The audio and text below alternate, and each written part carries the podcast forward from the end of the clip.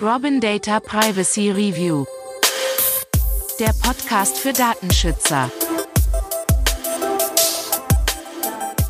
Hallo zusammen und herzlich willkommen zur achten Folge unseres Robin Data Podcasts Privacy Review, der Podcast für Datenschützer. Ja, herzlich willkommen zurück aus der Sommerpause. Auch ich und mein Team haben einige Wochen Urlaub gemacht und wir freuen uns, dass ihr wieder dabei seid. Mein Name ist André Döring und auch diese Woche haben wir wieder viele spannende Themen rund um den Datenschutz. Und zwar folgende. Ja, ein wichtiges Thema, was in der Sommerpause sicherlich viel Wind gebracht hat, ist das ähm, EuGH-Urteil erwirkt durch Max Schrems, den Datenschutz Rechtler zum Thema Privacy Shield. Hier würde ich mich nochmal gerne damit beschäftigen, denn eine Nichtregierungsorganisation hat nun Beschwerde gegen 101 Unternehmen eingereicht, die die neuen Statuten nicht umsetzen. Ja, zweites Thema freue ich mich, einen hochkarätigen Gast in meinem Podcast begrüßen zu dürfen. Ähm, heute, das heutige Interview findet statt mit Hans-Wilhelm Dünn, Präsident des Cybersicherheitsrat Deutschland e.V. Und ich kann versprechen, es wird ein spannender Austausch zur aktuellen Lage und Trends im Bereich der Cybersicherheit. Ja, und das dritte Thema hat wieder am Rande mit Corona zu tun. Es geht um ein aktuelles Update von iOS zum Tracking von Bewegungen, äh, Begegnungen zwischen Apple-Nutzern und dem Sinn und Unsinn von Cookie-Bannern. Ich wünsche euch viel Vergnügen bei unserem heutigen Podcast. Was gibt es Aktuelles im Datenschutz? Kommen wir nun zum ersten Thema. Die Nichtregierungsorganisation None of Your Business hat in den letzten Wochen eine schnelle Analyse des Quellcodes von verschiedenen europäischen Websites durchgeführt. Ähm, auch einen Monat nach dem Urteil des Europäischen Gerichtshofes, zum, äh, in dem das Privacy Sheet gekippt wurde, mussten sie feststellen, dass immer noch viele Webseiten Daten an Google Analytics und Facebook über Facebook Connect übertragen. Dieses ist natürlich unzulässig, da diese Unternehmen in äh, Amerika sitzen und somit, unter die amerikanischen Überwachungsgesetze fallen, wie zum Beispiel FISA 702 im Rahmen des Patriot Act. Die Nichtregierungsorganisation hat sich dann noch damit beschäftigt, wie Google und Facebook auf das Urteil reagieren. Ähm, es ist schon in gewisser Weise erstaunlich, dass Google auf der einen Seite das Urteil im Prinzip ignoriert und sich weiterhin auf das Privacy Shield beruft und Facebook versucht sich auf das Thema Standardvertragsklauseln zurückzuziehen, die ja auch laut Aussage der deutschen Datenschutzbehörden in diesem Kontext durchaus problematisch in der Anwendung sind. Max Schremm kommentiert die Analyse folgendermaßen auf der Webseite von None of Your Business. Wir haben auf den wichtigsten Webseiten in jedem EU-Mitgliedstaat eine schnelle Suche nach Code von Facebook und Google durchgeführt. Diese Codeschnipsel leiten Daten über jeden Besucher an Google oder Facebook weiter. Beide Unternehmen geben zu, dass sie die Daten aus der EU zur Verarbeitung in die USA übermitteln, wo sie gesetzlich verpflichtet sind, diese Daten US-Behörden wie der NSA zur Verfügung zu stellen. Weder Google Analytics noch Facebook Connect sind für den Betrieb dieser Webseiten notwendig und hätten daher inzwischen ersetzt oder zumindest deaktiviert werden können. Als Ergebnis der Analyse wurden 101 Unternehmen ausgemacht, über die nun eine Beschwerde bei den jeweiligen Datenschutzbehörden in den jeweiligen Ländern der EU übermittelt wurden. Dieses betraf 30 Länder innerhalb des europäischen Wirtschaftsraums, zum Beispiel Preisvergleich Internet Services AG, MTV Internet, S-Banken in Norwegen, Maxima LT in Litauen, Politis in Zypern und noch viele andere. Wie ich schon sagte, liegt nun der Ball ähm, im Feld der Aufsichtsbehörden. Sie müssen mit dem Thema umgehen, denn es ist natürlich klar, für das ein oder andere Unternehmen ist zumindest mal die Nutzung von Google Analytics sicherlich essentiell für das Geschäftsmodell, auch wenn es Alternativen wie Matomo gibt. Ja, wie haben die Behörden reagiert? Ähm, der Bundesbeauftragte für Datenschutz und Informationsfreiheit, ähm, Johannes Kelber, hat sich dazu geäußert und gesagt, dass der Europäische Datenausschuss eine entsprechende Taskforce gründen wird, die sich intensiv mit dieser Fragestellung beschäftigen wird. Zitat Die Europäische Datenschutzaufsicht sendet mit der Taskforce ein starkes Signal. Die entscheidende Frage, ob diese Google- und Facebook-Services das europäische Datenschutzrecht einhalten, kann jetzt endlich europaweit einheitlich beantwortet werden. Naja, wir sind sehr, äh, sehr gespannt auf das Ergebnis dieser Taskforce, denn hier stehen sich möglicherweise unvereinbare Interessen gegenüber. Auf der einen Seite natürlich die Interessen der Datenschützer oder Datenschutzaktivisten wie None of Your Business, ähm, Max Schremp und anderen, die natürlich versuchen wollen, den Datentransfer in die USA radikal zu beschränken. Und sie haben ja auch vor Gericht entsprechend Recht bekommen. Auf der anderen Seite haben wir die Unternehmen, deren Geschäftsmodell natürlich die Nutzung amerikanischer Dienste in Teilen beinhaltet und die nicht so einfach umstellen können.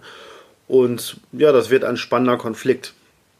Letztendlich betrifft das ja nicht nur Google Analytics oder Facebook, sondern es betrifft natürlich auch viele, viele andere Dienste, die von US-amerikanischen ähm, Unternehmen als Software as a Service in Europa, speziell auch in Deutschland, bereitgestellt werden.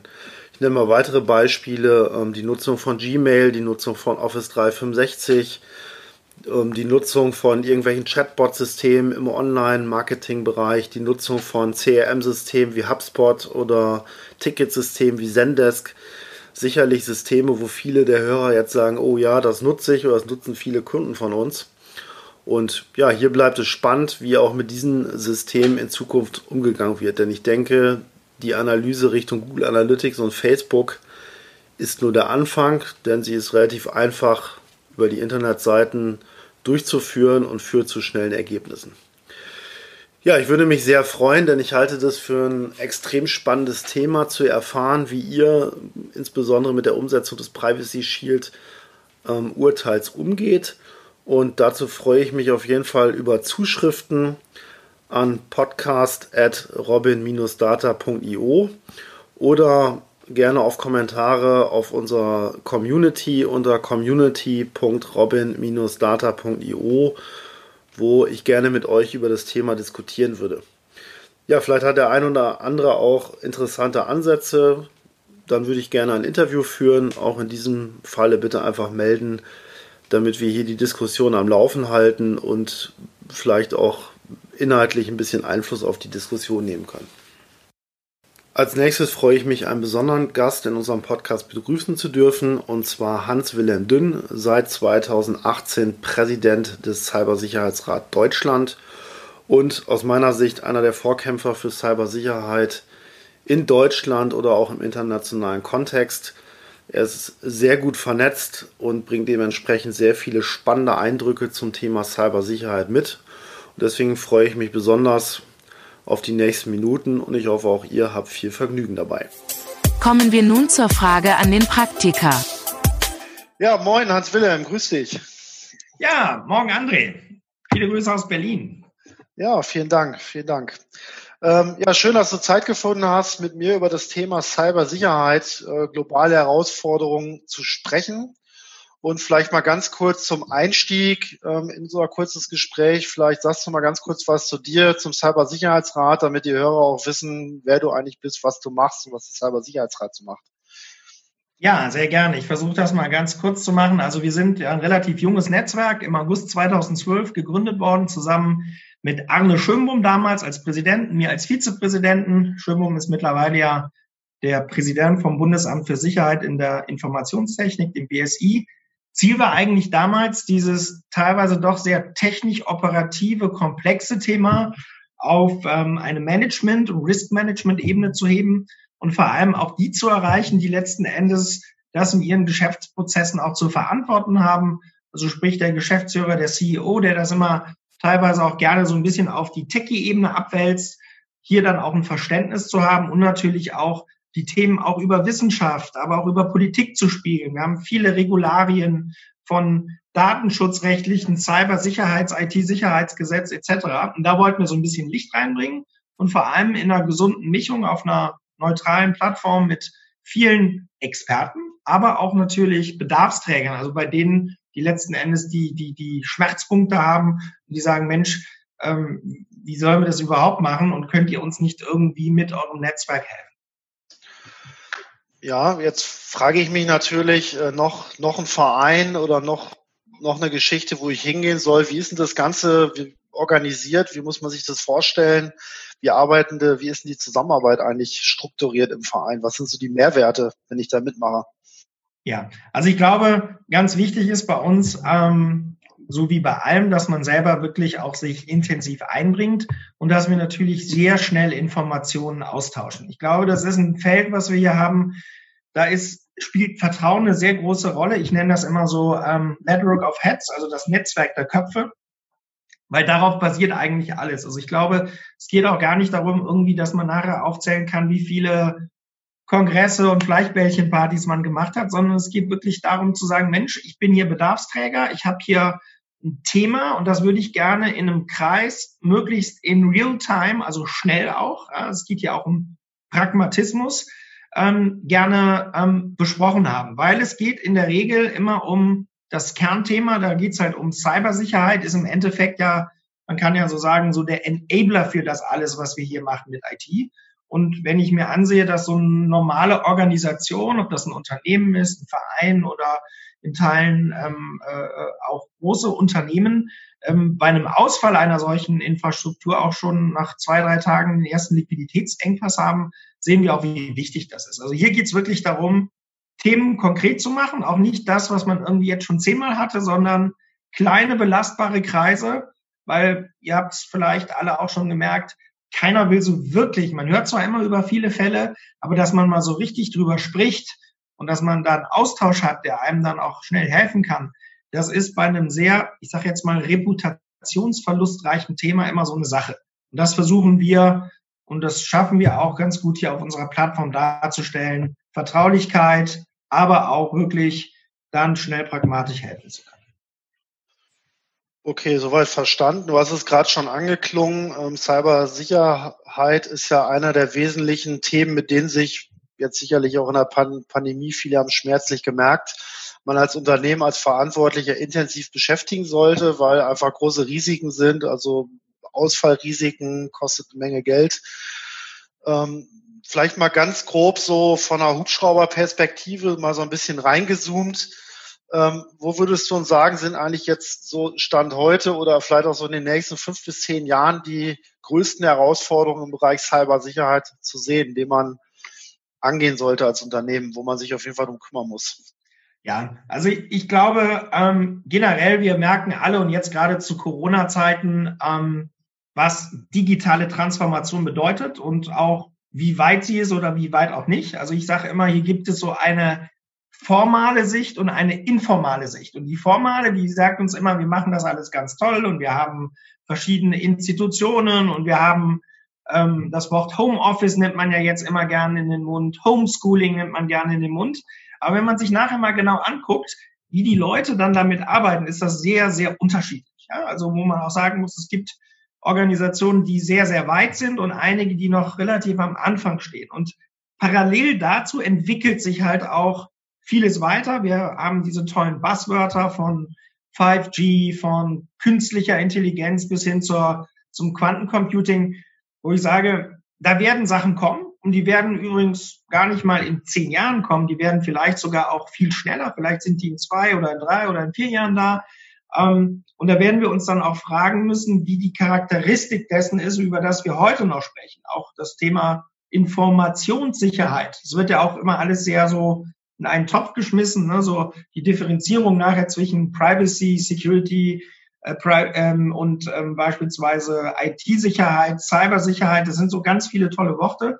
Letzten Endes ähm, glaube ich, dass wir ähm, hier ähm, noch viel mehr tun müssen, als das ja jetzt auch so, ich verfolge das gerade so sehr stark in den Medien, dass jetzt viele Bundesländer und auch Unternehmen ganz stolz erzählen, wie sie jetzt ihre komplette Mannschaft mit Mobile Devices, mit Computern und allem Möglichen ausstatten.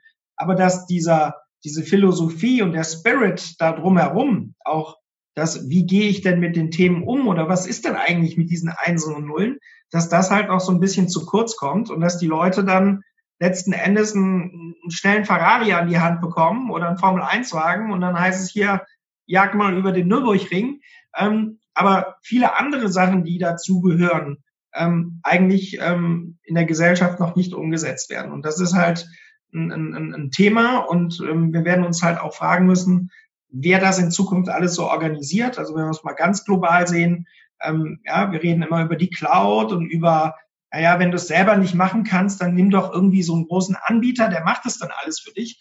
Uns dann sicherlich auch fragen müssen, wer sind dann diese Akteure, ja, die vielleicht auch sehr wenige, die dann in Zukunft all das, was wir so mit unserem Digital Life verbinden, dann für uns organisieren und dann auch entsprechend mit unseren Daten natürlich arbeiten können. Also ich glaube, ähm, da müssen wir jetzt auch, und das du hattest mit Corona eingeleitet, anfangen, das auch wirklich mal ernst zu nehmen und zu sagen, Mensch, ähm, wie gehen wir eigentlich mit den Themen um und wie können wir es schaffen, hier möglichst auch Leute ähm, fortzubilden und weiterzubilden und denen auch zu helfen, mit diesen Medien umzugehen, weil ich glaube, links und rechts swipen, das können wir alle gut und da ist man auch ganz schnell der Computerexperte, aber wir sehen, dass die Systeme schon sehr, sehr komplex sind. Du hattest gerade zwei Stichworte genannt, die ich interessant finde oder die ich jetzt mal weiter interpretiere. Das eine war, wir brauchen eigentlich Akteure, die handeln. Da würde ich nochmal gerne drauf eingehen, ganz kurz. Und du hast so ein bisschen angeklungen, man muss sich mal kritisch damit auseinandersetzen, wer verwaltet eigentlich unsere Daten. Also jetzt haben wir die Global Player und so, und da gibt es ja auch durchaus Initiativen in der EU, da was zu machen. Fangen wir vielleicht mal mit dem ersten Punkt an. Ähm, ihr habt ja durchaus auch Kontakte vom Cybersicherheitsrat in die Politik oder auch einen guten Einblick, was auch politisch äh, läuft in diesem Bereich. Und wie würdest du einschätzen, ist eigentlich die Politik strukturiert und organisiert, um diesen, sage ich mal, Cyberrisiken zu begegnen? Ich meine, wir beobachten es jetzt ja 5G war so ein Stichwort. Ähm, eigentlich ein großer Bedarf. Ja, da gibt es die großen Sicherheitsbedenken, föderale Systeme etc. Ist das eigentlich zeitgemäß? Äh, macht das Sinn? Oder wie müssen diese Dinge eigentlich getrieben werden?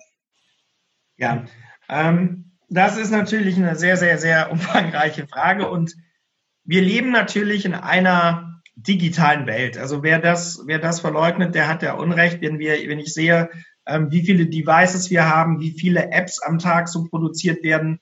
Wir, wir brauchen Digitalisierung, das steht fest. Was wir allerdings uns immer fragen müssen, ist, diese Systeme, die wir dort haben, verstehen wir die und können wir die selber kontrollieren?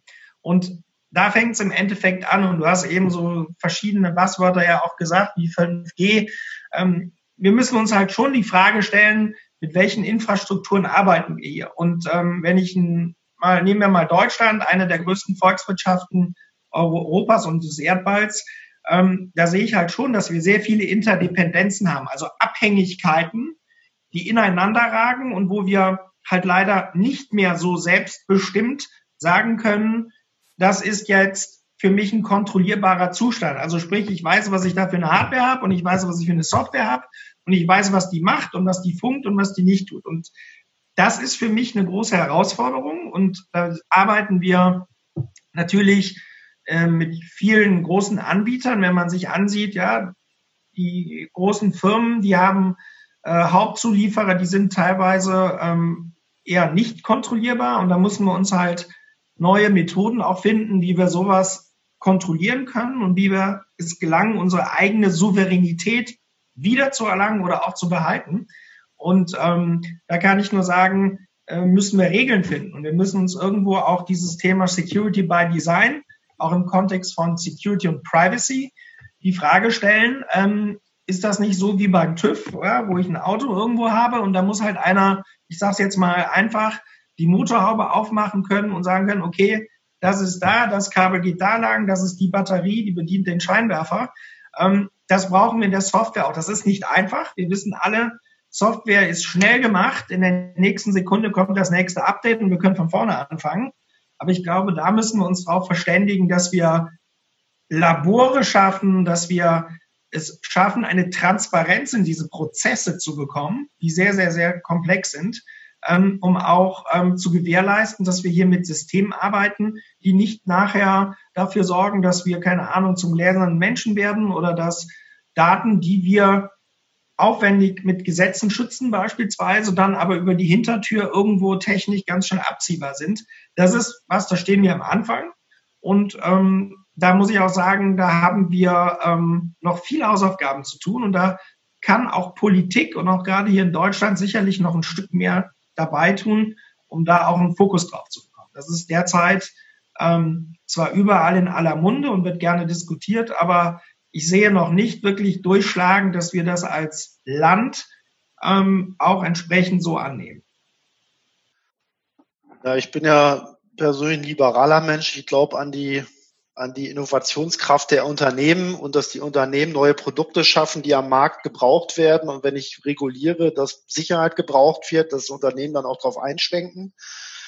Jetzt gibt es ja Ideen äh, von der Politik zum Beispiel oder läuft ja auch schon dieses Gaia X-Projekt zum Beispiel äh, äh, aus der Taufe zu heben. Das heißt, was du eben gerade adressiert hast, äh, wieder die Datensouveränität irgendwie nach Europa zu holen das Ganze vielleicht DSGVO-konform äh, vernünftig hinzukriegen. Also ein politisch getriebenes Innovationsprojekt. Ähm, hast du da eine Einschätzung dazu, zu dem Projekt? Äh, machen solche Initiativen Sinn? Oder ist es eigentlich eher Aufgabe von Unternehmen, ähm, diese Dinge einfach zu treiben? Ja, also es gibt ja in der Geschichte, und Geschichte will ich jetzt mal gar nicht so weit nehmen, gucken wir uns mal die letzten fünf bis zehn Jahre an. Wenn ich mir da Projekte ansehe, die in solchen Größenordnungen teilweise auch sehr staatlich initiiert wurden, war der Durchschlagseffekt oft gering. Und ich merke das auch gerade, du hattest jetzt mal mit Gaia X, kann man exemplarisch nehmen. Das sind auch immer wieder ganz tolle Sachen, wo ich auch immer merke, dass so auch gerade Bundespolitiker das immer gerne in den Mund nehmen bei ihren Reden, ähm, wo man allerdings beim dritten, vierten Satz ganz schnell merkt, das hat mit der Überschrift, die man da äh, vielleicht äh, hatte, wenig zu tun. Und wir sehen auch Cloud-Projekte, auch was teilweise Nationalstaaten zusammen initiiert haben. Ich will hier gar nicht jetzt ein Bashing der Einzelprojekte machen, die mit Millionen finanziert wurden in den letzten drei, vier Jahren und ähm, letzten Endes ähm, in den letzten Wochen dann abgemeldet wurden, weil man sie im Endeffekt kaum richtig effizient hat durchsetzen können. Ähm, ich glaube, wir müssen stärker auch dahin kommen, dass wir die, die wirklich die Pain Points haben, dass man die mit einbezieht. Wir sind immer so, dass wir immer gerne so Großprojekte dann den Leuten wieder überstolpen wollen, dann auf einmal merken, oh, wir können sie gar nicht so groß machen, ohne vielleicht Player zu nehmen, die ähm, genau das tun, was wir nicht wollen, und das auch mal so zu sagen. Und ähm, ich bin da immer sehr vorsichtig. Ich glaube, wir müssen grundsätzlich schauen, dass wir mehr in diesen Plattformen denken, in den Netzwerken. Da gibt es gute Ansätze jetzt auch in der Bundesregierung, dass man da verschiedene neue Innovationsplattformen gründet, dass man das auf europäischer Ebene zentralisieren will, weil ich glaube, wir haben durchaus auch als Europäer einen gewissen Anspruch, Themen ähm, gemeinsam vielleicht anders oder auch besser zu machen auch im Kontext, was, was Selbstbestimmung angeht, was, was Datenschutz, was die Souveränität unserer eigenen Daten angeht. Ich glaube, da können wir durchaus Vorbildcharakter einbeziehen. Aber das wird niemals laufen, wenn wir das immer auf eine mit großen, ähm, teilweise auch Geldmitteln auf irgendwelche ähm, äh, rein staatlich initiierten Plattformen. Wir brauchen diesen Information Exchange, dieses Netzwerk der Köpfe mit Industrie, mit Wissenschaft, ich muss einfach in der Lage sein, auch mal neu zu denken und, und überlegen, hey, ist das, was wir an Ausbildung machen, eigentlich noch adäquat? Kriegen wir denn eigentlich die Leute, die wir vielleicht für solche Sachen brauchen, ähm, so wie wir es bisher getan haben? Oder müssen wir vielleicht wirklich von ganz unten anfangen und auch mal größer denken? Wir denken immer in so kleinen Platten und vergessen dann ganz, oh Mensch, was machen wir eigentlich in den Schulen? Ja, wo kommen denn dann die Leute her? Und ich glaube, da muss man einfach mal anfangen, zu kapieren, dass wir in einer digitalen Transformation leben und dementsprechend auch bei den Grundsteinen anfangen. Wir sind immer so, wir haben dann so ein tolles Passwort, Gaia X, ah ja, das wird dann in Zukunft irgendwie, wird ja dann auch fälschlicherweise dann mit allen möglichen Nebenvergleichen bezeichnet. Ich glaube, wir müssen hier wirklich schauen, dass wir ähm, die Leute, die produzieren, die innovativ, die jeden Tag sozusagen ihren Break-Even-Point irgendwo erreichen müssen, dass wir die an den Tisch bekommen. Und die werden dann auch sicherlich Dinge tun, die ihnen, helfen, ähm, weil sie sie weiterbringen werden. Und ähm, äh, da einfach mal schauen, dass wir wegkommen von irgendwelchen großen Fördergräbern, ähm, wo Millionen, Hunderte von Millionen teilweise reingegangen sind und auch in Teilen nur ganz kleine Bereiche der Industrie ähm, davon profitiert haben in Teilen. Ja, ich würde sogar sagen, oder das ist mal so Satz, den ich eigentlich sage, äh, Datenschutz und Informationssicherheit sind eigentlich auch ein Treiber der Digitalisierung. Ne? Also das ist meine Auffassung. Ganz im Gegensatz zu dem, was ja viele behaupten, vielleicht auch Politiker oder Unternehmer, die das sozusagen als Belastung wahrnehmen. Ne? Oder wie siehst du das? Also wir hatten die, wir haben die Diskussion ja jetzt schon seit einigen Jahren. Und da wurde ja die Angstsau immer durchs Dorf getrieben und oh, oh, oh, da kommt der Datenschutz. Also ich meine, ich kann nur sagen, wir sind sehr viel international unterwegs. Und ich habe mir in den USA oft wirklich, ähm, man ist, fast ausgelacht worden, so ihr mit eurem Datenschutz und und und. Ich glaube, dass wir hier das große Problem haben, dass viel ähm, Unkenntnis herrscht. Datenschutz ist gar nicht so kompliziert, wie man das oft darstellt. Liegt auch sicherlich daran, dass es einige ähm, dann auch gerne so formulieren wollen, damit es im Endeffekt so ein schwarzes Loch bleibt, wo irgendwie keiner sich dran traut und oh, oh, oh, oh. und man sich dann wundert, dass selbst Großorganisationen in dem Bereich ähm, am Anfang stehen. Ich glaube, nein, wenn man das sich das Thema wirklich richtig versteht und annimmt und auch auf den Ebenen spielt, dass man sieht, dass es einen unheimlichen Mehrwert bringt. Und wir sehen selber auch im Ausland mittlerweile, dass wir in Europa und auch in Deutschland ähm, mittlerweile, dass man verstanden hat, das ist ein Mehrwert.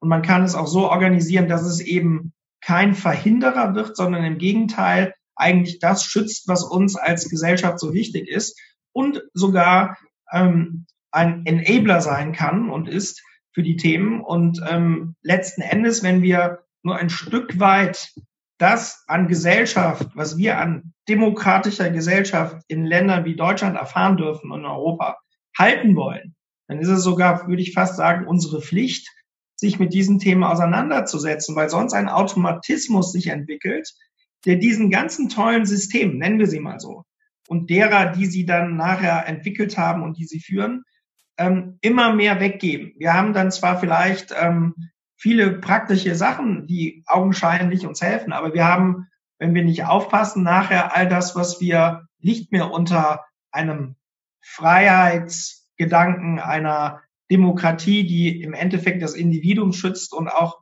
dessen Gedanken und Freiheit schützt, ähm, das letzten Endes zu halten. Und ich glaube, das wird sich langfristig wird sich das durchsetzen. Und ich kann nur noch mal sagen, ähm, jeder, der sich ausgiebig mit befasst, der sieht auch, ähm, dass es hier wirklich hilft, das, was wir als Grundordnung haben, auch weiterhin zu schützen. Und es hilft eigentlich auch, ein Business zu betreiben, was ähm, äh, äh letzten Endes auch äh, Marktpotenziale anhebt, die wir vielleicht so noch gar nicht gekannt haben. Ja, denke ich auch. Also ein zweites China wollen wir hier nicht haben, wo alles quasi durchleuchtet wird und jeder Schritt, den ich mache, staatlich bewertet wird. Also das sehe ich genauso. Da ist Datenschutz, Datensicherheit sicherlich einer der Schutzwelle, die da eingezogen werden. Ne? Ganz wichtig.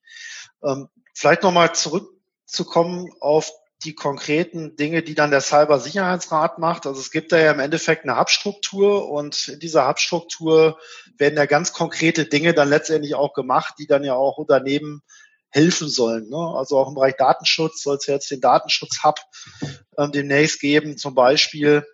Ähm, was muss man sich darunter vorstellen? Wie läuft das so ab? Ja, also grundsätzlich glaube ich, ist es sehr wichtig, ähm, Leute brauchen Sachen in Realtime. Ne? Sie brauchen es schnell und wir haben eine Kultur mittlerweile, dass wir sehr, sehr viel irgendwie, wir reden von Lagebildern, die drei Jahre alt sind, wir kriegen irgendwelche Berichte, die ein Jahr alt sind. Wir müssen den Leuten schnell pragmatisch helfen und dafür braucht man Plattformen. Das sind aber keine Plattformen, die sich einfach so gründen und man macht mal wieder, ja, wenn du nicht mehr weiter weißt, gründe einen Arbeitskreis, sondern wirklich direkt im Vertrauensnetzwerk Themen konkret ähm, mit Profis ähm, besprechen zu können. Und dafür haben wir diese Hub-Struktur, wo ähm, wir haben das für den Bereich Energie beispielsweise mit den Energieversorgern, wo dann auch CISOs beispielsweise sitzen oder CIOs, die sagen, okay, wir haben hier heute Montagmorgen um 11 Uhr haben wir folgende Angriffsvektorik und folgende Themen. Und wir müssen eine ISO 27001 implementieren, wissen aber gar nicht, wie wir es machen sollen, wie wir das Personal herbekommen.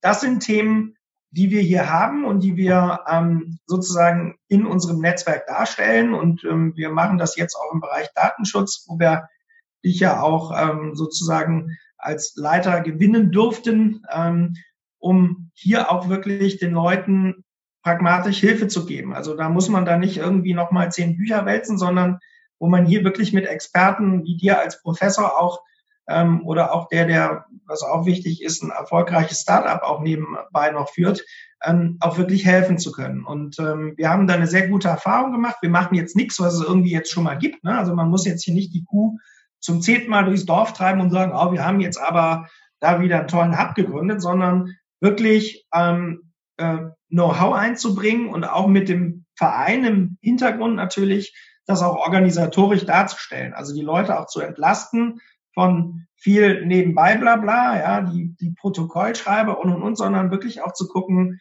von den, von dem Know-how der Mitglieder zu profitieren. Und ähm, das finde ich ist hier auf einer sehr ähm, pragmatischen Art und Weise gelungen und äh, beschert uns im Endeffekt auch immer neue Player und vor allem aus verschiedenen Strukturen und Branchen. Ja, wir sitzen hier ja nicht nur mit Unternehmen, wir sitzen hier auch mit zahlreichen Behörden und Strafverfolgungsbehörden, die hier Mitglied sind und auch Bundesbehörden und Organisationen, die ein Interesse des Austausches haben, weil wir alle irgendwo merken, dass wir so in unseren kleinen Blasen leben, aber ähm, eigentlich brauchen wir den Querschnitt. Und das kriegen wir hin. Und diese Hubs sorgen im Endeffekt dafür, ähm, dass wir diese einzelnen spezifischen Säulen dann wieder zusammenbringen und dann auch wirklich breit ähm, den Bedarfsträgern auch gerade helfen können. Und ähm, das funktioniert im Moment, das funktioniert immer nur mit Profis, mit Experten, ja, die aus der Industrie kommen, aber auch aus der Wissenschaft oder auch aus der Behörde. Und ähm, dieser Mix, der macht's, glaube ich, aus. Ne? Also wir sitzen hier nicht nur mit der IT-Security-Industrie ähm, oder nur mit Behörden, sondern wir sitzen hier wirklich mit verschiedenen Akteuren, die sozusagen ähm, das Thema Cybersicherheit als Prozessenabler mit dem, was dranhängt, also von Datenschutz ähm, bis ähm, zu einer Vielfältigkeit an ähm, Strukturen, die wir da letzten Endes berücksichtigen müssen, ne, wenn wir uns unsere Gesellschaft mal angucken. Ja, zusammenfassend könnte man sagen, keine weitere Kaffeeklatschrunde, sondern ganz konkrete Themen, die ganz konkrete Leute berühren, werden in vertraulichen Runden besprochen. Finde genau. ich persönlich großartig, ja. Und wir gucken natürlich auch sehr stark, was haben wir denn? Ne? Wir sind damals gegründet worden in einer Zeit eines IT-Sicherheitsgesetzes, ja, wo man über Schwellenwerte redete, wo man über Strafzahlungen redete. Ähm, wir sitzen da, wir müssen einfach auch mal verstehen, da gibt es Leute, die haben ein Daily Business und die kriegen dann auf einmal diese ganzen Sachen übergestülpt und haben eigentlich große Probleme und keiner kann ihnen wirklich helfen. Und da wollen wir wirklich pragmatisch ansetzen und sagen, okay, wie können wir das ableiten? Wie können wir es vielleicht auch auf eine politische Ebene transportieren? Aber auch, ähm, wie, ja, wenn die Tür nachher zugeht nach der tollen Webinar oder Telefonkonferenz, wie kann man einem Betreiber auch helfen, der sagt, Mensch, ich habe überhaupt gar keinen IT-Stab. Ich habe vielleicht einen IT-Sicherheitsverantwortlichen, weil ich das machen musste, oder einen Datenschutzbeauftragten, aber das war's. Der macht aber zu 80 Prozent vertreibt der Sonnenkollektoren. Ja, da müssen wir im Endeffekt hin und den Leuten helfen und denen auch ähm, schnell und pragmatisch helfen. Und das ist das, was wir hier im Netzwerk ähm, darstellen. Und das ähm, wird auch entsprechend gut angenommen. Wo wir auch alle zu einladen, daran teilzunehmen. Genau, das wäre jetzt meine letzte Frage gewesen. Der ein oder andere hat vielleicht jetzt Appetit bekommen, sich den Cybersicherheitsrat mal näher anzusehen oder auch mal mit den Leuten in Kontakt zu treten. Wie mache ich das, wenn ich da Interesse dran habe? Wie gehe ich da vor? Ja, also man kann bei uns auf der Homepage beim ähm, letzten Endes alles, äh, alle äh, Kontaktdaten sofort einsehen. Wir sind da ähm, wirklich für jeden offen, der da Interesse hat, ähm, Mitglied zu werden. Ähm, ich sage auch, sowas äh, kostet jetzt nicht ein Heidengeld, aber wir brauchen natürlich einen gewissen Mitgliedsbeitrag auch, ähm, um einfach hier neutral Themen auch darstellen zu können. Ähm, aber über die Homepage kann man sich Informationen und Kontakte, wir sind in der Regel sehr, sehr schnell, auch ähm, was die Kontaktherstellung angeht. Und wichtig ist, glaube ich, dass man, wenn man so ein Netzwerk, dass man wirklich sagt, Mensch, was sind denn meine, meine ein, zwei Hauptthemen, die ich gerne gelöst haben will, die ich vielleicht transportieren will, die zu adressieren. Und ich glaube, das macht es sehr, sehr wichtig, dass man wirklich auch mit einer konkreten Idee kommt und sagt, Mensch, da habe ich ein Problem oder da habe ich eine Idee. Ähm, das hilft unheimlich, ähm, sich dann auch entsprechend in so ein Netzwerk ähm, einzubringen oder auch Hilfe zu bekommen. Okay, ich denke, die Hörer haben es verstanden. Ich habe es auch verstanden. Ich fand es sehr interessant, sehr aufschlussreich. Lieber Hans Wilhelm, ich danke dir ja. fürs Gespräch und wünsche dir frohes Schaffen. Ja, herzlichen Dank auch für die Möglichkeit, hier heute mit dir sprechen zu können. Ja, jo. Ciao, ciao, tschüss. Ja, tschüss, ciao. Tschüss. Und jetzt berichtet André über den Aufreger der Woche. Kommen wir nun zum dritten und letzten Thema, dem Aufreger der Woche. Ja, der eine oder andere wird es festgestellt haben. In den letzten Tagen hat Apple für sein Betriebssystem iOS, iPhone, iPad ein neues Update herausgebracht, das Update iOS 13.7. Und das Interessante ist, dass in diesem Update eine Funktion eingebaut ist, die möglicherweise die Corona-Warn-App überflüssig machen kann.